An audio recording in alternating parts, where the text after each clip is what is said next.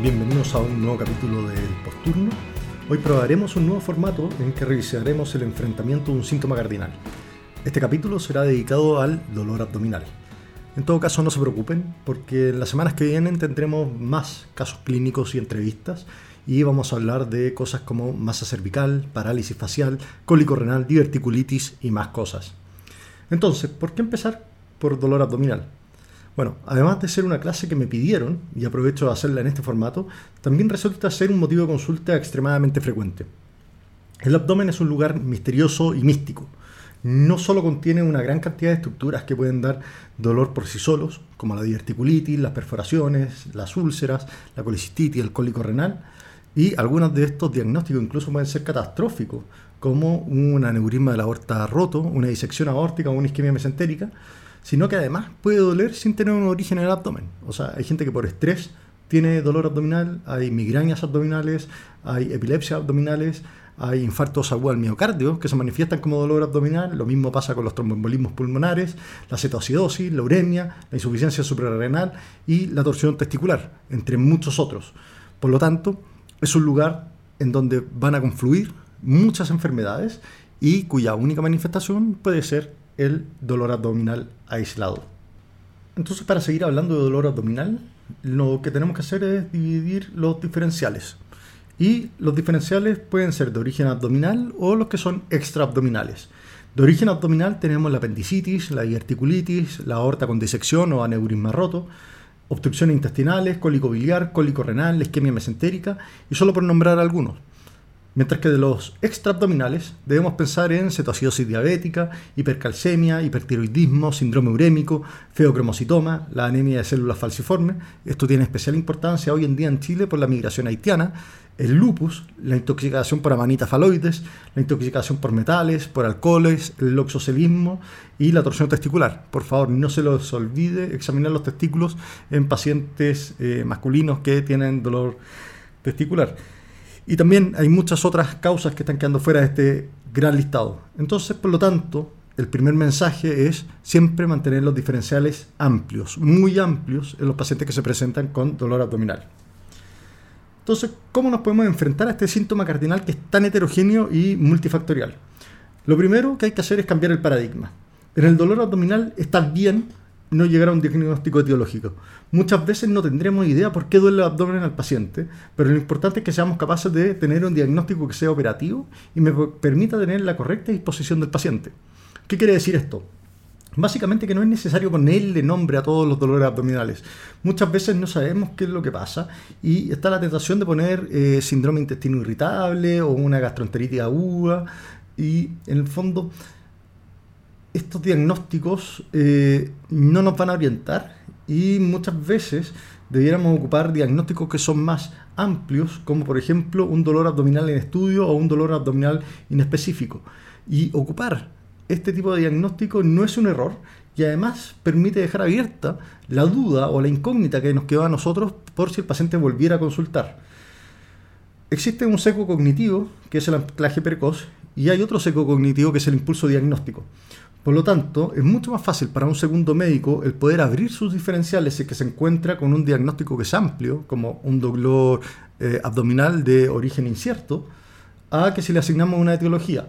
Por ejemplo, cuando hablamos de una gastroenteritis o un síndrome intestinal irritable, al médico que lo va a reevaluar a este paciente va a ser más difícil que piense en otros diagnósticos que estén fuera de esta, de esta esfera. Mientras que si dejamos un diagnóstico abierto, permite que el médico que venga y eh, le toque recontrolar a nuestro paciente, sea capaz de darse cuenta que hubo una incógnita diagnóstica y que esto es un proceso que está en evolución y que no se trata de una enfermedad con una etiología específica.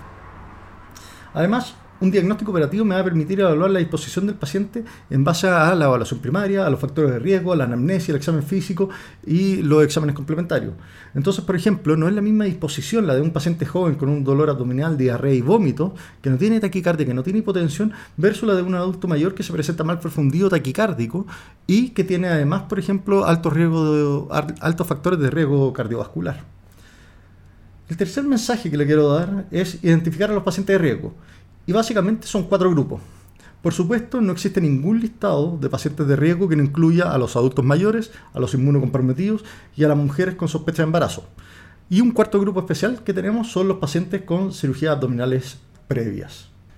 Entonces, si vemos a los adultos mayores, sabemos que las presentaciones clínicas son menos típicas. Pueden no tener tanto dolor abdominal, ni signos de irritación peritoneal, ni presentar fiebre. En el laboratorio muchos no le dan PCR ni leucocitos, y estos pacientes además tienen más riesgos, eh, más factores de riesgo cardiovascular. Y hasta un 10% de los dolores abdominales en los mayores de 70 años van a ser diagnósticos graves como una isquemia mesentérica, una rotura de un aneurisma de aorta abdominal o un infarto agudo del miocardio. La mortalidad de los pacientes adultos mayores con dolor abdominal es de hasta un 7%. Esto es 70 veces más que un paciente adolescente. Y esto va en relación a que nuestra capacidad de diagnosticar a estos pacientes en, base a la clínica tiene una certeza de un 30%. Por lo tanto, nos equivocamos en un 70% de las evaluaciones de estos pacientes. Es importante el uso de imágenes con ellos y hay que tener un bajo umbral para solicitar el escáner. El TAC puede ser positivo hasta en un 57 hasta en un 55% de los pacientes mayores de 80 años, independiente de la clínica, y puede cambiar el diagnóstico a uno quirúrgico en un 12% de las veces y cambiar la disposición de estos pacientes en global hasta un 25% de las veces. Es decir, un cuarto de las veces el escáner nos va a cambiar la conducta que vamos a tomar con estos pacientes y los pacientes mayores de 80 años casi en un 60% van a tener alteraciones del escáner. El segundo grupo importante son los inmunocomprometidos, especialmente los pacientes que están en etapa SIDA y sobre todo si es que tienen mal tratamiento. Estos son pacientes que se presentan con dolor abdominal y muchas veces van a tener además diarrea, vómitos y van a parecer eh, de, aspecto, tóxico a nuestra evaluación.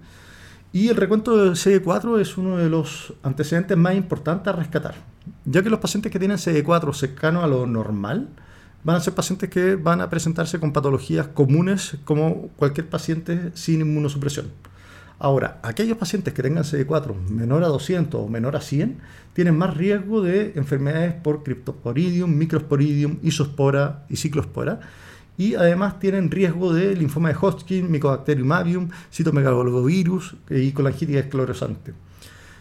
El problema es que no solamente hay enfermedades oportunistas, en estos pacientes, sino que también pueden tener pancreatitis secundaria al tratamiento que están recibiendo. Y estas son pancreatitis que pueden ser fulminantes y pueden tener hasta un 10% de mortalidad. En los pacientes inmunocomprometidos en etapa SIDA, un 65% de los estudios de dolor abdominal se va a encontrar alguna causa en alguna infección oportunista. Por lo tanto, es importante el estudio dirigido en esta población y la hospitalización va a ser fundamental en este grupo para poder continuar con, eh, con el estudio y el tratamiento. El tercer grupo son las mujeres en edad fértil. El ideal es poder tener la subunidad beta eh, para descartar o confirmar el embarazo en todas las pacientes. Ahora, esto es poco realista, pero tenemos el problema que la anamnesis de la historia menstrual y de las relaciones sexuales no siempre va a ser confiable y hay diagnósticos graves como el embarazo ectópico que se pueden plantear o descartar con la subunidad beta. Junto a lo anterior, existen cambios en el embarazo que hacen que sea más difícil la evaluación del dolor abdominal. Hacia el segundo y tercer trimestre, por ejemplo, el apéndice sube y puede doler en el flanco o en el hipocondrio derecho. También hasta un 20% de las torsiones ováricas se van a dar en pacientes embarazadas. O sea, el embarazo eh, o sea, un quinto de las torsiones ováricas van a ser pacientes con embarazo. Y a esto hay que sumar la dificultad diagnóstica, ya que el ideal es no irradiar a estos pacientes. Y para eso se puede utilizar la ecografía o la resonancia magnética, pero estos son exámenes que tienen limitaciones. La ecografía tiene limitación con el operador, va a tener limitaciones con el, hábito corporal de, de la paciente y la resonancia magnética tiene limitaciones por el tiempo que requiere y por la disponibilidad que se tiene. El cuarto grupo de pacientes de riesgo son aquellos que tienen cirugías abdominales previas y sobre todo cirugías bariátricas previas. Cualquier cirugía abdominal va a tener el riesgo de generar bridas y obstrucción intestinal. Y los pacientes con cirugía bariátrica tienen además el riesgo de hacer hernias internas o, cuando son cirugías recientes de menos de 10 días, filtración de la anastomosis. Por lo tanto, es importante que a estos pacientes tengamos también un bajo umbral para solicitar el escáner, ya que tenemos que pensar en complicaciones que van a requerir en muchas ocasiones eh, intervenciones quirúrgicas. Entonces, ya hemos identificado cuatro grupos de riesgo. Ahora, ¿cómo nos enfrentamos a esto en la urgencia? Lo que podemos hacer es identificar algunos patrones de riesgo que nos permitan tomar algunas decisiones. Por ejemplo, a mayor edad, mayor es el riesgo. Si es que preguntamos por la instalación del dolor, habitualmente la instalación aguda va a orientar a torsión testicular, torsión ovárica, a cólicos o a eventos vasculares como la rotura de una neurisma o una isquemia mesentérica. Cuando preguntamos por la instalación de los síntomas, también es importante saber qué fue primero, si el dolor o los vómitos. Por lo general, cuando el dolor va antes de los vómitos, esto orienta más a un cuadro quirúrgico. Si es que el dolor es constante o es intermitente, los dolores constantes por lo general son peores. Por lo general esconden eh, patología quirúrgica, mientras que los dolores intermitentes pueden ser más funcionales o más inflamatorios dónde empezó el dolor y si es que esto migró. Y esto nos orienta mucho, por ejemplo, en diagnósticos como la, apendicitis, ¿ya? o sea, un dolor que empieza periumbilical y que después de a poco se va localizando en la fosa ilíaca derecha, eh, nos hace pensar en, este diagnóstico. ¿Hace cuánto tiene el dolor? Pacientes que guían menos de 48 dolor, es más probable que esto sea quirúrgico versus pacientes que tienen dolores de ya larga data o de evolución muy prolongada. ¿Tuvo dolor camino al hospital, y esta es una pregunta interesante, en el fondo cuando los pacientes están en el auto, en el bus o en el metro, si es que al pasar por diferentes eh, baches o saltitos, en el fondo si es que esto le provoca dolor abdominal al paciente. ¿Ya? Esto es lo mismo que uno espera, por ejemplo, con el examen físico cuando uno hace la caída de talones, que le pide al paciente que se ponga en punta de pie y que se deje caer rápido sobre los talones. Ya, esto nos orienta a que la patología puede ser, eh, puede estar causando irritación peritoneal. Anorexia. La presencia de anorexia es un buen indicador de patología quirúrgica. ¿Hay sospecha de embarazo o no? Y si es que la hay, hay que ir a buscarlo de manera activa, ya que hay riesgo de torsión ovárica, hay riesgo de em, em, un proceso inflamatorio pélvico, un infeccioso pélvico o de un embarazo ectópico. Si es que ha tenido cirugía abdominales previas, hay que considerar la obstrucción intestinal y si es que la cirugía eh, fue bariátrica, el riesgo es mayor ya que tienen estos cuadros especiales como la hernia eh, interna. Preguntar si es que esto lo ha presentado antes. Por lo general, cuando es el primer episodio, esto es eh, de peor diagnóstico y hay que pensar en cosas más quirúrgicas. Pacientes que tienen patologías funcionales, por lo general, tienen historia repetida de este tipo de dolores preguntar por antecedentes de cáncer, diverticulosis, pancreatitis, falla renal, colelitiasis o enfermedad inflamatoria intestinal. Todo esto son antecedentes de riesgo y son factores de riesgo en el fondo para ir a buscar diferentes patologías asociadas. Preguntar por VIH eh, o SIDA, ya que hay que pensar en las enfermedades oportunistas o en infecciones ocultas o en complicaciones de la terapia médica hay que preguntar por la ingesta de alcohol, ya que eso nos puede orientar a pancreatitis, a cirrosis, a hepatitis, a hepatitis alcohólica sobre todo. El consumo de marihuana, ya que el consumo de marihuana frecuente o diario puede eh, hacer pensar en síndrome de hiperemesis cannabinoide, ya que son pacientes que se presentan con dolor abdominal y vómito de muy difícil manejo.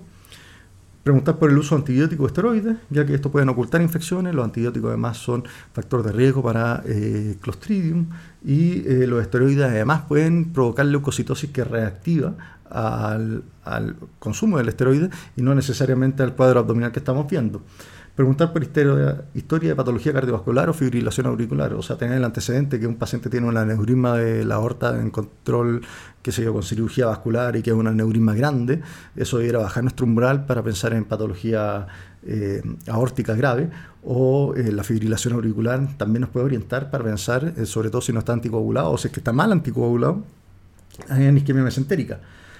Y finalmente preguntarse qué tiene escáner o ecografías previas. Y eso es importante, ya que muchos pacientes que reconsultan van a tener varios estudios ¿ya? y de repente no es necesario volver a estudiar a todos los pacientes. ¿ya? Entonces es importante saber qué es lo que mostraban y ojalá pudiéramos ver las imágenes nosotros también. Ahora, el tema del dolor abdominal no es fácil, porque en el fondo incluso con todas las preguntas anteriores y descartando eh, pacientes de alto riesgo, podemos enfrentarnos a pacientes que tengan eh, patologías graves sin tener ninguno de estos factores. ¿ya? En el fondo no es necesario eh, la presentación típica de una apendicitis para que un paciente tenga apendicitis. ¿ya? Entonces vamos a complementar esto con nuestro examen físico. Entre las primeras cosas del examen físico siempre nos va a interesar la evaluación primaria y la evaluación de los signos vitales. La evaluación primaria, por supuesto, ir a ver que la vía aérea esté permeable, que el paciente esté ventilando de manera simétrica. Dentro de la ventilación nos vamos a encontrar que hay pacientes que van a tener taquipnea la taquipnea puede ser secundaria, por ejemplo, al dolor, pero también puede estar presente en pacientes con cetoacidosis, también puede estar presente en pacientes que están con eh, edema, ¿ya? Y tenemos que considerar eh, este hallazgo también como eh, un indicador muy sensible, por ejemplo, de sepsis. ¿ya? La taquipnea es de las primeras cosas en alterarse en un paciente séptico y es el, primer, es el signo vital que, eh, por lo general, eh, pasamos por alto. ¿ya? Desde el punto de vista de la circulación, los pacientes se pueden presentar hipertensos, es que están muy adrenérgicos, taquicárdicos, ¿ya? o en el peor de los casos pueden estar hipotensos y mal perfundidos, y eso puede ser eh, orientar a patología grave y puede orientar a patología que necesita reanimarse antes de seguir siendo estudiada. ¿ya? O a lo mejor de que tenemos que llamar a los cirujanos para que el paciente pase de nuestro reanimador a el pabellón sin pasar por una imagen entre medio. Si bien ese es un caso como más extremo, eh, se ha dado en el fondo y es ah, por suerte muy infrecuente, ¿ya? pero hay que tener la consideración de que si un paciente tiene una patología quirúrgica y un paciente se está muriendo de una patología quirúrgica y tenemos identificada esa patología, eh, es importante que el paciente vaya a su resolución lo antes posible. Y muchas veces no van a lograr pasar por una imagen antes.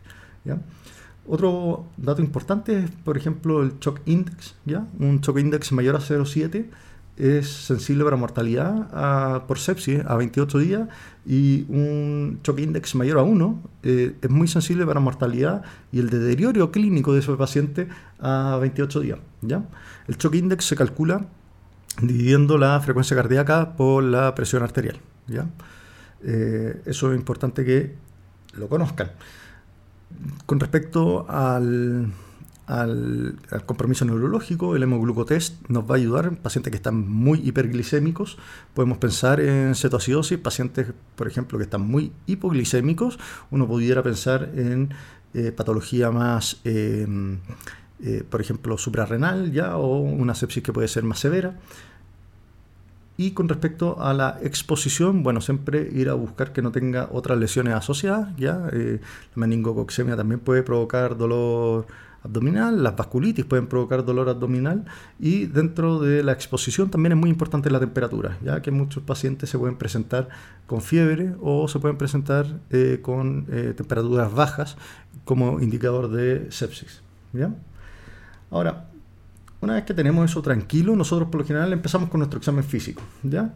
Y vamos con la palpación, vamos a tratar de ubicar el sitio de dolor, vamos a ver si hay resistencia abdominal o signos peritoneales. Entonces, ¿qué es lo que sabemos nosotros esto? Bueno, la palpación para eh, destacarse que hay dolor eh, abdominal o no, la verdad es que la localización no siempre va a ser fidedigna, ¿ya? Hay que recordar que el, abdomen y las vísceras tienen una inervación que no necesariamente localiza, ¿ya? Pero hay un truco que es el signo de Carnet, que es bastante útil cuando uno está pensando en patología de la pared abdominal, ¿ya? Lo que nosotros podemos hacer es que el paciente haga como medio abdominal, ya, en el fondo que ponga tensa la musculatura abdominal, y si es que uno palpa el sitio de dolor y duele más que cuando el abdomen está relajado, uno puede pensar y puede meter este, este hallazgo en el fondo como en nuestra juguera diagnóstica para pensar en patología de, de la pared y de la musculatura, más que en patología visceral. Y por ejemplo, eso es muy típico, así como en la gente que se pone en primavera a hacer deporte y que llegan con estos dolores abdominales después de haber empezado entrenamientos nuevos y uno se encuentra que en realidad el dolor no es realmente de una víscera, sino que es de la pared abdominal. De nuevo, no es algo que nos vaya a descartar patología visceral, pero uno lo mete en esta juguera y en el fondo es un buen, es un buen hallazgo eh, y es bueno ir a buscarlo como para poder ampliar aún más nuestros diferenciales. La ubicación del dolor nos encanta, ¿ya? Y siempre pensamos que el dolor en fosiliaca derecha, la apendicitis, fosiliaca izquierda, la articulitis, pero la verdad es que si es que uno lo piensa, eh, hasta un 20% de la apendicitis no van a tener dolor en la fosiliaca derecha. O sea, si es que nos guiamos solamente por el dolor en fosiliaca derecha, un quinto de los pacientes eh, se nos van a pasar, ¿ya? Entonces... no es, eh, no es algo tan, tan, tan confiable. ¿ya? Con respecto a los signos de irritación peritoneal, el rebote tiene una sensibilidad del 63 al 82% y una especificidad del 69 al 90%. Por lo tanto, no sirve ni para hacer descarte ni para decir que un paciente sí o sí tiene un cuadro quirúrgico. ¿ya? Entonces, eh, en el fondo, encontrarlo o no, eh, la verdad es que no nos va a cambiar mucho la conducta si es que la historia nos orienta a una apendicitis, pero no tiene rebote o Bloomberg.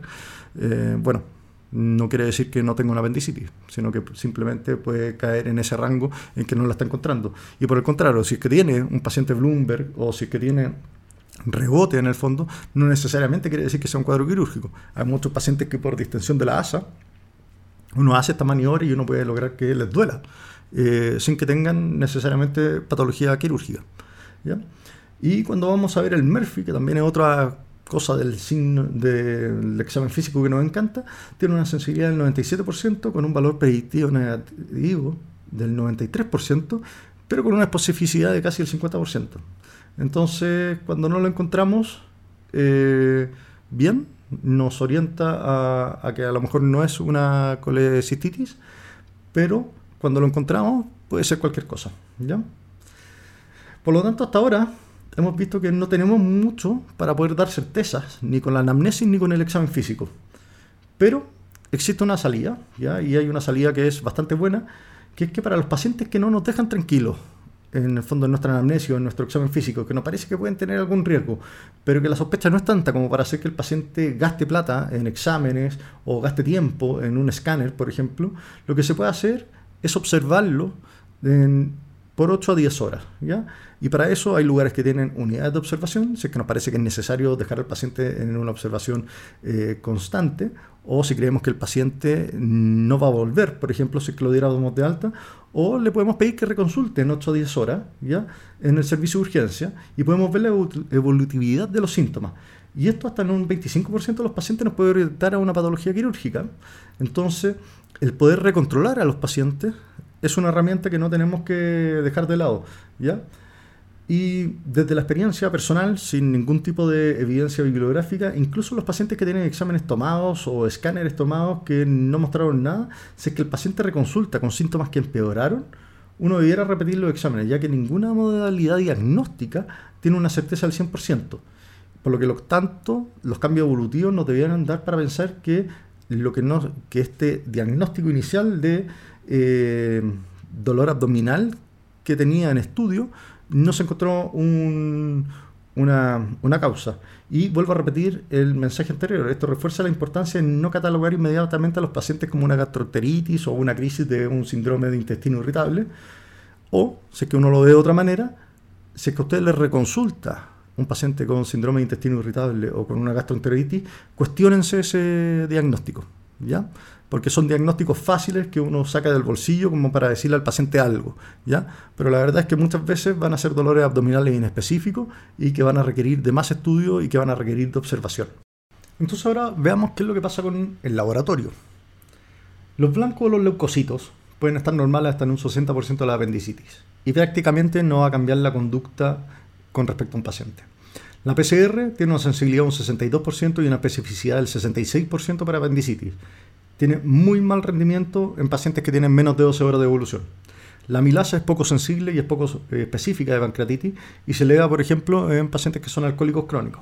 La lipasa es mejor, pero siempre hay que considerar el cuadro clínico completo, ya que puede ser normal en pacientes con imágenes compatibles de pancreatitis. ¿ya? El lactato sirve para buscar choco oculto y sepsis. ¿Ya? Pero rara vez va a cambiar la conducta, ya que habitualmente nosotros estamos pidiéndole el lactato a los pacientes que vemos que están mal de entrada, que vienen mal perfundidos, entonces el lactato más que orientarme hacia un diagnóstico y hacia una conducta, lo que más va a hacer es a lo mejor orientar mis, eh, mi reanimación en esos pacientes. La orina completa también es un examen que nos encanta pedir y muchas veces decimos, ah, perfecto, tiene una orina completa compatible con una infección urinaria y decimos, este dolor abdominal es una infección urinaria. Ahora, lo malo que tiene es que un 20 o un 30% de las apendicitis van a tener piuria. Por lo tanto, hay que tener mucho ojo con la clínica. Y eh, hay apendicitis en el fondo que se van a diagnosticar como infección urinaria si que solamente nos confiamos de la orina completa. Un 30 a un 87% de los aneurismas aórticos rotos van a tener hematuria. ¿ya? Entonces, podemos mandar eh, estas hematurias eh, como infección urinaria o como cólico renal para la casa y en realidad lo que tienen es una patología a tiempo dependiente y se pueden morir. Y hasta un 6% de los cólicos renales no van a tener hematuria. Por lo tanto, cuando uno dice, ah, voy a pedirle eh, una orina completa y si es que me salen glóbulos rojos, voy a pensar en un cólico renal. Bueno, hay un 6% de las veces que se les va a pasar el diagnóstico del cólico renal. ¿ya?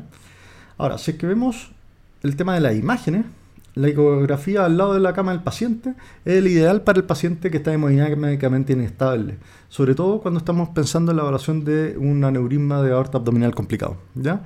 Tiene buena sensibilidad para eso y nos sirve para buscar eh, complicaciones. ¿ya? Además, uno puede encontrar signos de cálculo renal, uno puede encontrar colelitiasis, colecistitis, eh, líquido libre. Por lo tanto, la ecografía eh, nos puede orientar en el paciente que está hemodinámicamente inestable, ¿ya? pero también nos puede orientar, por ejemplo, a pacientes que vienen con dolor en el cuadrante superior derecho, eh, en que uno en vez de pedir a lo mejor un escáner de entrada, uno va a ir con una ecografía formal, por ejemplo. ¿ya?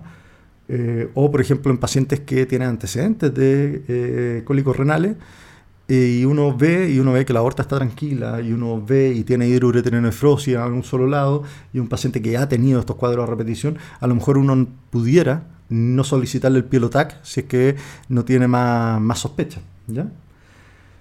Y cuando hablamos del escáner eh, o el TAC, es el estudio de elección para la mayoría de los casos tiene una sensibilidad y una especificidad que van a depender de la patología. Por ejemplo, es muy malo para encontrar eh, cálculos biliares, pero es muy bueno para encontrar neumoperitoneo o obstrucciones intestinales, por ejemplo. Entre la mayoría de las cosas uno las va a poder ver con el escáner. Pero esto también tiene la salvedad de que va a depender del tiempo transcurrido. ¿ya? Ahora, los adultos mayores, los inmunocomprometidos, los pacientes con cirugías previas, uno debería tener un umbral o un gatillo muy bajo para solicitar el escáner ya que estos son pacientes que nos pueden esconder patología grave y tiempo dependiente que va a necesitar a lo mejor resolución quirúrgica o hospitalización para manejo antibiótico. El electrocardiograma debe ser el examen que menos solicitamos y que más debiéramos solicitar en los pacientes con dolor abdominal y sobre todo en las pacientes que son mujeres con factores de riesgo cardiovascular, que son mayores ya y que se presentan con dolor abdominal pero sin mucho dolor el examen físico. Ahora, cuando vemos el manejo de estos pacientes, eh, el manejo específico va a depender de la patología. O sea, si es un paciente que viene con una apendicitis, va a necesitar eh, cirugía. ¿ya? Si es un paciente con una obstrucción intestinal, va a necesitar cirugía. Un paciente con una cetoacidosis, va a necesitar que vayamos a resolver la cetoacidosis. Pero una de las cosas que debemos tener siempre en cuenta es la analgesia. Ese mito de que la analgesia esconde los dolores y, que en el fondo podemos esconder causas graves y no vamos a ver la evolutividad del paciente es mentira. ¿ya? Si es que hay algo que logra la analgesia es facilitarnos la pega, ya que el paciente eh, nos va a dar mejor anamnesis y vamos a poder lograr un mejor examen físico. Los pacientes cuando están con dolor ponen resistencia, están ansiosos, están estresados, mientras que si es que uno le resuelve el tema del dolor, los pacientes se van a relajar, van a cooperar y van a perder la ansiedad e incluso uno pudiera localizar mejor el dolor, ya que el paciente no va a estar como hiperreactivo o muy preocupado a dónde uno lo está accionando. Y la hospitalización va a depender del riesgo del paciente, los hallazgos de los exámenes y la evolución en la urgencia. Hospitalizar a alguien de alto riesgo por un dolor que no se dé con tratamiento, a pesar de no encontrar una causa del dolor, no es un error. No es un error. Al contrario, muchas veces permite que el cuadro evolucione bajo monitorización y estudios complementarios, los que finalmente van a llegar a un diagnóstico. ¿ya? Entonces, cuando tenemos pacientes, por ejemplo, que han policonsultado, que tienen varias consultas fuera, que nosotros identificamos factores de riesgo para poder tener alguna enfermedad grave, pero que no la hemos encontrado eh, dentro de nuestro, nuestra evaluación primaria y nuestra evaluación secundaria, bueno, no es malo dejar hospitalizar a alguien, uno, para manejo del dolor, dos, para complementar el estudio. ¿ya? En fin, esto es todo lo que yo quería compartir con respecto a este síntoma cardinal que es bastante extenso. Eh, el primer mensaje es cambiar el paradigma. No necesitamos una etiología, no necesitamos mandar para la casa gastroenteritis, sino que la mayoría de las veces solamente necesitamos saber qué hacer. ¿ya? Y para eso, eh, diagnósticos como dolor abdominal en estudio, dolor abdominal en específico, nos van a ayudar a poder mantener nuestros diferenciales lo más amplio posible. El segundo mensaje es que hay que recordar los grupos de riesgo, que de nuevo son uno, el adulto mayor, dos, el inmunocomprometido, sobre todo paciente SIDA, tres, la mujer en fértil, y cuatro, los pacientes con cirugía abdominal previa. El tercer mensaje es que los diferenciales son amplios y no todo el abdomen que duele tiene un origen en el abdomen. Piensen en los pacientes con cetoacidosis, piensen en el síndrome urémico, piensen en el calcio, piensen en los testículos. ¿ya? Eh, hay que pensar en el infarto, hay que pensar en el tromboembolismo pulmonar y en un millón de cosas más que pueden estar complicándose con dolor abdominal. Y cuarto, no se olviden de dar analgesia. El paciente lo va a agradecer y el trabajo de ustedes va a ser más fácil. Un saludo a todos y nos vemos el próximo viernes.